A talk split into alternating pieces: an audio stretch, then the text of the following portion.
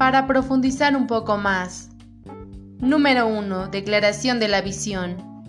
La visión es una declaración que indica hacia dónde se dirige la empresa en el largo plazo o qué es aquello en lo que pretende convertirse. Visualice con su equipo el estado futuro deseado de la empresa. Número 2. Declaración de la misión y establecimiento de valores. La misión de la empresa es su razón de ser, su propósito. Pregúntese a usted y a su equipo qué creen que el cliente espera de su empresa y exprésenlo en una lluvia de ideas sin incluir las palabras calidad, precio y servicio, ya que son comodines frecuentemente utilizados. Número 3. Análisis externo de la empresa. Analice y defina los entornos político, económico, social, tecnológico y ecológico que constituyen el análisis de entorno externo de la empresa. Identifique oportunidades y amenazas. Número 4. Análisis interno de la empresa.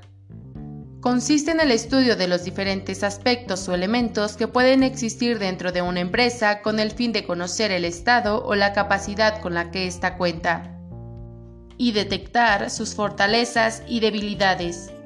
Número 5. Establecimiento de los objetivos generales.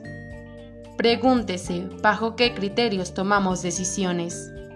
Son los resultados específicos que se desean alcanzar, deben ser alcanzables, mesurables y cuantificables en un tiempo determinado para alcanzar la misión. Número 6. Diseño, evaluación y selección de estrategias. Defina las estrategias alternativas o cursos de acción para lograr los objetivos y la misión. Muestran el uso y la asignación de los recursos. Número 7. Diseño de planes estratégicos.